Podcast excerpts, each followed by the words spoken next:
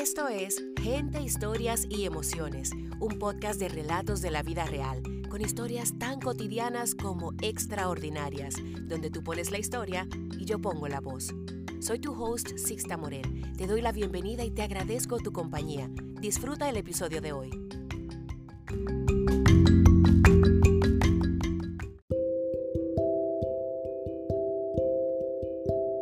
Bienvenidos a otro episodio más de Gente, Historias y Emociones. En el día de hoy les traigo dos relatos, dos autores diferentes, dos historias con algo en común. Ellos ambos estaban buscando la oportunidad de una beca y nos comparten cómo fue ese proceso.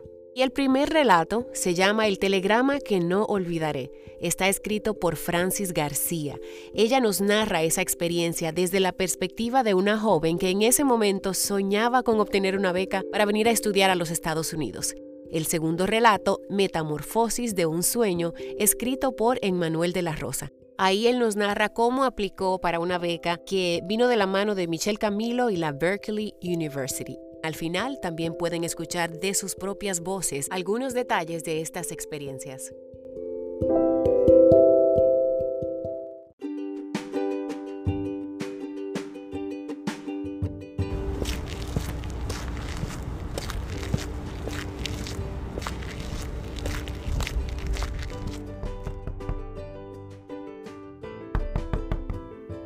Lo recuerdo como que hubiese sido ayer. El cartero llegó a mi casa y preguntó por mí. ¿Por mí? Yo nunca había recibido correspondencia de nadie y hoy ahí estaba el cartero y tenía algo para mí. El cartero dice, tengo un telegrama para Francisca García. Yo no me lo podía creer. Todo comenzó unos meses atrás, cuando el profesor César Hernández, mi profesor de literatura en el liceo, llegó a mi casa con unos papeles de una beca y me dijo, Francis, tienes que llenar estos papeles y solicitar esta beca tú eres la candidata perfecta para esa beca. Yo tenía muchos deseos de seguir estudiando, ya había terminado el bachillerato y no había podido entrar a la universidad por los escasos recursos económicos de mi familia. Yo, súper feliz, dije, claro que lleno todos los papeles y hago todo lo que sea necesario para solicitar la beca. Yo no tenía ni idea de todos los papeles que había que llenar y los documentos que había que enviar con la solicitud. El profesor Hernández me ayudó a encontrar toda la información que yo necesitaba para poder aplicar por la beca. Los requisitos de solicitud incluían cartas de recomendación de la iglesia donde yo era dirigente del grupo juvenil y el coro. También carta de la directiva del club juvenil de la comunidad, del cual yo era presidente, entre otras cosas. Una vez llenamos todos los requisitos, el profesor Hernández me ayudó también a enviar el paquete a la Secretaría de Estado de Educación de la República Dominicana en Santo Domingo. Yo había enviado la solicitud hacía ya más de tres meses y no esperaba que me iban a llamar. Esa solicitud para mí era como jugar la lotería, y yo nunca he jugado la lotería, y las pocas veces que me metía en alguna rifa de la escuela, nunca me gané nada. Así que cuando el paquete se fue, yo me olvidé de eso. Y hoy a mi casa había llegado el cartero, con un telegrama, y para mí. El telegrama tenía solo unas líneas que decían, Francisca García, presentarse al Colegio Sagrado Corazón de Jesús, Santiago de los Caballeros, a las 8 de la mañana, el día, no me acuerdo, del año 1989. Entrevista para beca. Yo no lo podía creer. Me estaban invitando a una entrevista. Y en Santiago, mi ciudad preferida. Yo había ido a Santiago una sola vez en mi vida y siempre tenía la ilusión de vivir en esa ciudad, sueño que se me cumplió más tarde después de terminar la beca. Santiago para mí era la ciudad más bella, con su monumento a los héroes de la restauración, con hermosos árboles en las avenidas principales. ¡Qué emoción! ¡Y qué nervios! Solo tenía dos días para prepararme y no tenía ni idea de qué me preguntarían en la entrevista. Tenía que ver cómo llegar a Santiago. Mi papá, Ramón García, me dijo, no te preocupes, que buscamos la manera de ir a Santiago. Tú no vas a perder esa entrevista. Dos días más tarde estábamos saliendo de casa mi papá, mi hermano Víctor y yo. Salimos de San Francisco de Macorís a las 5 de la mañana en nuestra vieja camioneta que solía dañarse todo el tiempo, rogando a Dios que la camioneta no se dañara en el camino y que pudiéramos llegar bien a Santiago. Fue como un milagro, porque la camioneta no se dañó para nada ese día. Dios escuchó nuestras oraciones. Nosotros llegamos a Santiago súper temprano. Estábamos en el colegio a eso de las 7 de la mañana. Fuimos los primeros en llegar. Poco a poco fueron llegando más personas que también habían recibido el telegrama pidiéndoles presentarse a la entrevista. Para eso de las 7 y 45 de la mañana ya había un grupo de gente. Había gente de todas partes del país. Todos teníamos la misma ilusión, ganarnos la beca para ir a estudiar a los Estados Unidos.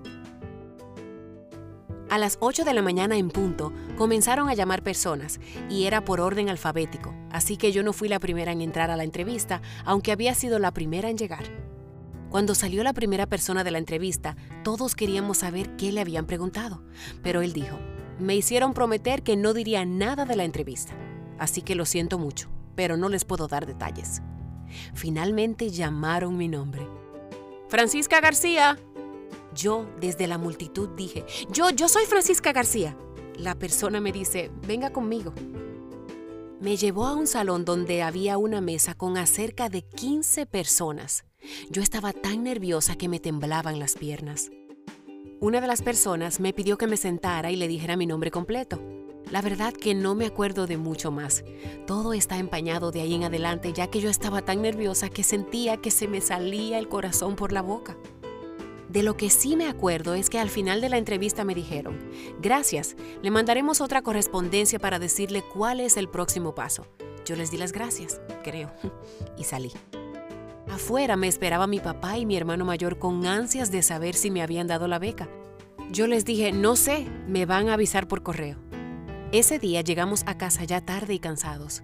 Yo no tenía mucha esperanza de que me iban a enviar otra información, ya que sentía que no me había ido bien en la entrevista por estar tan nerviosa. Tres meses habían pasado desde mi entrevista y yo no había escuchado nada.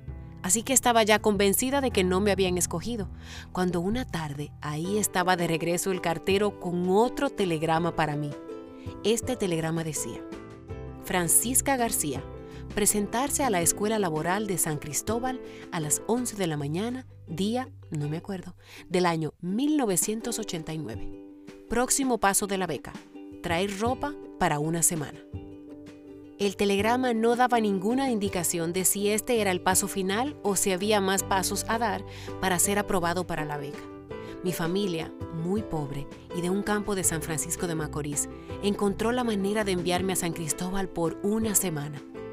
Afortunadamente, otros de mis amigos del liceo que también habían solicitado la beca le habían enviado el mismo telegrama, así que viajamos juntos a San Cristóbal.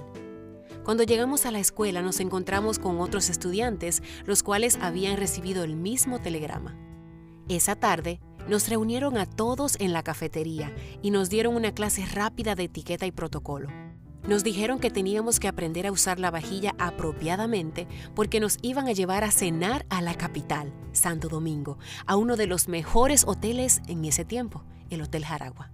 Yo ese día miré vajilla que nunca en la vida había visto y menos saber cómo usarla, así que yo aprendí lo más que pude rapidito. A las 5 de la tarde teníamos que estar todos listos y exactamente a las 5 pm llegaron los dos autobuses lujosos con aire acondicionado a recogernos a todos los 80 estudiantes. Cuando llegamos al hotel yo sentía que era un sueño. Una niña como yo que nunca había salido del campo iba a cenar a un hotel que yo solo conocía por nombre.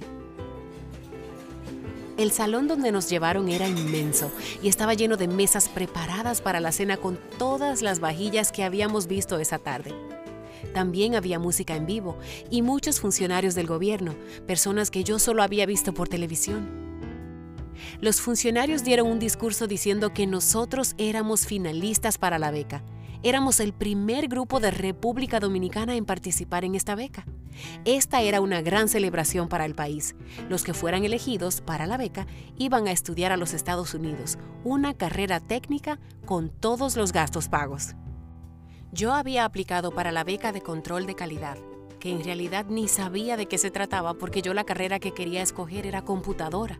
Pero el profesor César Hernández me aconsejó que mejor escogiera otra porque muchos estudiantes querían la carrera de computadoras y yo tenía mejor oportunidad si escogía otra carrera que no fuera tan solicitada. Aquí estaba yo, hoy una de las finalistas para esa beca, una beca que yo pensé que era imposible de obtener. En mi mente yo decía, bueno, si no me gano la beca, por lo menos esta cena y las atenciones que he tenido hoy, eso nunca lo olvidaré. Cuando comenzaron a llamar a los ganadores de la beca, yo tenía palomitas en el estómago. No podía decir cómo estaba la cena porque con los nervios casi ni comí. Cuando llegaron a la G, yo estaba totalmente atenta a ver si llamarían mi nombre. Cuando oí Francisca García, yo no lo podía creer. Pensé que lo había imaginado. Fue algo irreal. Yo había escuchado mi nombre, pero quería que lo repitieran otra vez para asegurarme de que no se equivocaron y que de verdad yo me había ganado la beca. Le pregunto a mi amigo de la infancia, José Cisnero, a quien ya habían llamado, que si en realidad habían llamado mi nombre y él dice, sí, tú también te ganaste la beca. Al final de la gran lista, el director de Educación de República Dominicana dice, todos ustedes ganaron la beca y si alguno de ustedes no escuchó su nombre, por favor, vengan a hablar conmigo. Ustedes están todos aquí porque fueron elegidos para la beca.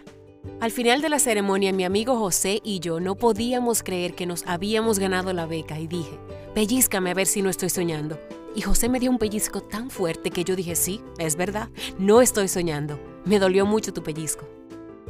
Desde ese día, mi vida cambió totalmente y también la de mi familia. El ganarme esa beca fue un trabajo de equipo. Yo nunca hubiese ganado la beca si el profesor Hernández no me hubiese traído la aplicación y creído en mí, o si mi familia no hubiese encontrado cómo llevarme a la entrevista y enviarme a otro pueblo por una semana. Yo firmemente creo que cuando cambiamos una vida, cambiamos el mundo. Hoy el mundo de mi familia en la República Dominicana es completamente diferente y todo gracias a esta beca. Mi vida cambió por completo y con ello muchas cosas a mi alrededor también cambiaron. Gracias por escuchar mi historia. Francis. Cuando íbamos de camino a la entrevista, yo estaba tan nerviosa que mi papá todo el camino me iba diciendo que esa beca era para mí, que no me preocupara, que la entrevista iba a ser fácil. Yo pienso que eso me ayudó mentalmente. La llegada al Jaragua, wow, ese salón, imagínate. Uno no tenía esas cosas así tan elegantes. Pues yo me sentí como la cenicienta. Yo dije, bueno, aunque no me gane la beca, esta experiencia es inolvidable. Fue la primera vez que me monté en avión y me encantó. Nos dieron un tour de la compañía Boeing, que para mí ese tour fue fantástico. Me emocionó tanto que yo quería trabajar en esa compañía. Y no lo puedo creer que ya tengo 23 años trabajando para la compañía Boeing. Algo que pasó a la semana de yo haber llegado a los Estados Unidos es la muerte de mi papá. Eso fue para mí un gran impacto. Y todavía algunas veces yo siento como que fue ayer. Yo no pude ir a República Dominicana, así que eso para mí fue muy difícil. Cuando yo me gané la beca, yo no sabía absolutamente nada de inglés. Yo había tomado esas clases que regularmente uno toma en la escuela, donde uno aprende a decir yes, no, window, pero eso era todo lo que yo sabía. Cuando llegamos nos pusieron en una clase de inglés como segundo idioma y a vivir con una familia americana para que aprendiéramos el idioma mejor y más rápido. Cuando yo llegué con ellos la primera noche, yo les quería decir buenas noches y se lo quería decir en inglés. Así que yo les digo, Good morning. Y ellos me contestan, Good night. Con mi familia teníamos cada uno un diccionario para comunicarnos. En el diccionario yo buscaba las palabras en español y se las decía en inglés. La verdad que ni siquiera sé cómo fue que me pude comunicar con mi familia americana. Son muy bonitos anécdotas cuando nos juntamos y nos ponemos a recordar cuando yo no hablaba nada de inglés.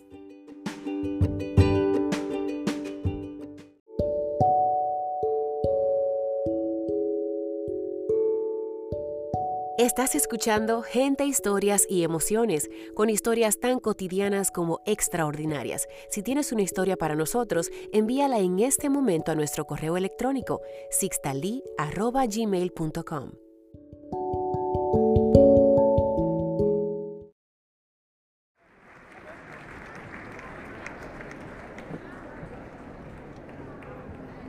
Prepárate, eres el próximo. Así me informó el coordinador de la audición con voz firme y serena. Me dirigí al frente del escenario. Al fondo se encontraban los evaluadores. Eran expertos internacionales del más alto nivel. Habían venido de muy lejos buscando descubrir el próximo gran talento. Y ahí estaba yo, frente a ellos, a puertas cerradas, tratando de alcanzar un sueño, con más inseguridades que confianza y más debilidades que fortalezas no sabía cómo había llegado tan lejos. Mis manos sudaban incontrolablemente. Mis dedos estaban entumecidos y mi corazón latía fuertemente. Solo quería una cosa, desaparecer. Pero ya era muy tarde. Había llegado a un punto sin retorno. Para relatarles el desenlace de esta historia, debo antes contarles cómo inició todo. Soy amante de la música. Mi pasión por este preciado arte lo expreso tocando la guitarra eléctrica. Empecé a aprender desde que era un adolescente. Como muchos otros, en principio soñaba con ser un gran músico, tocar en una banda y ser muy famoso. Vaya sueños esos. Sin embargo, mi realidad era distinta. Desde el principio, la música ha sido un medio para servir a mi iglesia en reuniones y eventos importantes. Era también un medio para conectarme con Dios. Debo reconocer que fui muy afortunado de poder vivir muchos momentos especiales durante mis años de formación. A mis 24 años y con un grado de ingeniería industrial, me entero de que el mundialmente reconocido pianista dominicano de jazz Michel Camilo patrocinaba una beca junto a la prestigiosa Berkeley University. Y por primera vez el concurso se realizaría en mi país, República Dominicana. Era imposible de creer. Pensaba que era la oportunidad que se presenta solo una vez en la vida, así que no podía dejarla pasar. Soñaba con ganar esa beca irme a la ciudad de Boston a estudiar música a tiempo completo. Así que, sin detenerme a considerar seriamente mis probabilidades, apliqué al concurso enviando por correo toda la documentación, grabaciones y formularios requeridos. Sabía que no tenía muchas posibilidades, pero no tenía que perder. Para mi sorpresa, semanas después, recibí un email informándome que me encontraba entre los finalistas para competir por la beca. Éramos 20 finalistas en total quedé inmóvil. Sentí un cóctel de emociones con fuertes dosis de sorpresa, alegría y miedo. Fue entonces cuando me tomé el tiempo para preguntarme si realmente estaba preparado para lograrlo. En retrospectiva, y con el pasar de los años, miro con ojos de nostalgia la preparación que tuve previo a mi audición. Luchaba por un sueño con las herramientas que tenía a mi disposición. Para darles una idea más clara, tomaba lecciones con un instructor mas no tenía un mentor, es decir, alguien con más conocimiento y experiencia que me acogiera y me acompañara. Alguien que se asegurara de que realmente dominaba cada aspecto básico de este tipo de evaluación. A la llegada del día de la audición, emprendo el viaje desde mi ciudad hasta la ciudad capital, específicamente al Teatro Nacional, lugar en donde se realizaban las audiciones desde tempranas horas de la mañana. Mi audición había sido programada para las una de la tarde. Recuerdo que en esos años no tenía mi propio medio de transporte, así que por casualidad o como parte del plan de Dios, un amigo haría un viaje en la mañana a Santo Domingo, lo cual aproveché sin pensarlo dos veces. Al llegar al teatro y presentarme con los organizadores, paso por varias entrevistas. La más importante era con un representante de la universidad. Era en inglés. El encuentro fue breve. Las preguntas pasaron de ser más generales a más personales. Finalmente, llega la hora de presentar mi audición, pero no les puedo mentir. Esta no es una historia de éxito como muchas otras que has escuchado. Esta es la historia de cómo un fracaso te redefine. Te obliga a que tus sueños pasen por esa metamorfosis que te da un nuevo norte. Siendo sincero, no me fue bien en la audición. Tuve mi más atroz presentación musical en el escenario más importante en el que hasta el momento había estado. Obviamente, mi desempeño no me permitió ganar la beca, la cual representaba mi principal sueño. Sin embargo, este fracaso me ayudó a repensar mis sueños y mis metas, a identificar lo que realmente buscaba y deseaba hacer. Esta vivencia me dejó varias lecciones aprendidas, todas de primera mano. Quizá la más importante es que Dios siempre tiene el control y por su amor, Él hace que todo obre para nuestro bien. A veces debemos caer para levantarnos nuevamente con la cabeza erguida. Quiero que sepan que no renuncié a mis sueños con la música. Dos años después tuve la oportunidad de hacer mis estudios formales de música contemporánea en Buenos Aires, Argentina. Allá viví muchas de las experiencias que más han marcado mi vida y que de otro modo no hubiesen ocurrido jamás. Desde entonces, la música ha continuado siendo uno de los medios para seguir sirviendo dentro de mi fe cristiana. De igual modo, me ha ayudado a acercarme más a Dios y a su vez a que otros también puedan acercarse y conectarse con Él.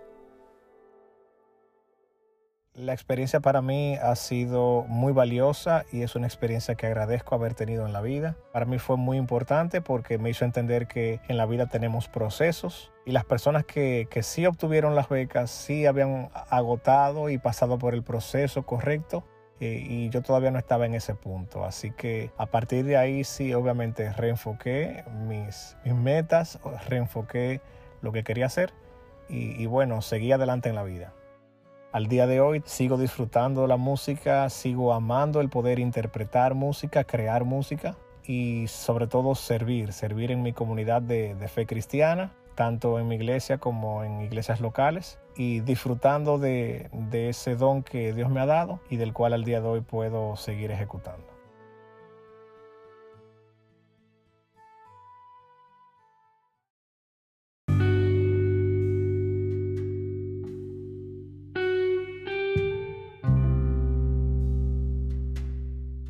Bueno, solo me queda agradecerles a Francis García y a Emmanuel de la Rosa por compartirnos sus vivencias, sus triunfos e incluso cómo transformó en Manuel, por ejemplo, ese fracaso, entre comillas, en una oportunidad de reinventarse y de comenzar de cero preparándose mucho mejor. Como escucharon en el caso de Francis, se convirtió en ingeniera mecánica, estudió mucho más aquí en los Estados Unidos y ya tiene 23 años trabajando en esa compañía que en aquel momento solo era un sueño y Emmanuel pudo seguirse preparando y compartiendo sus conocimientos ministeriales y musicales con todo el que le rodea. Él también escribe en un blog y les dejo su link en la descripción de nuestro podcast. Hasta aquí nuestro episodio de hoy. Nos encontramos la semana que viene en Gente, Historias y Emociones.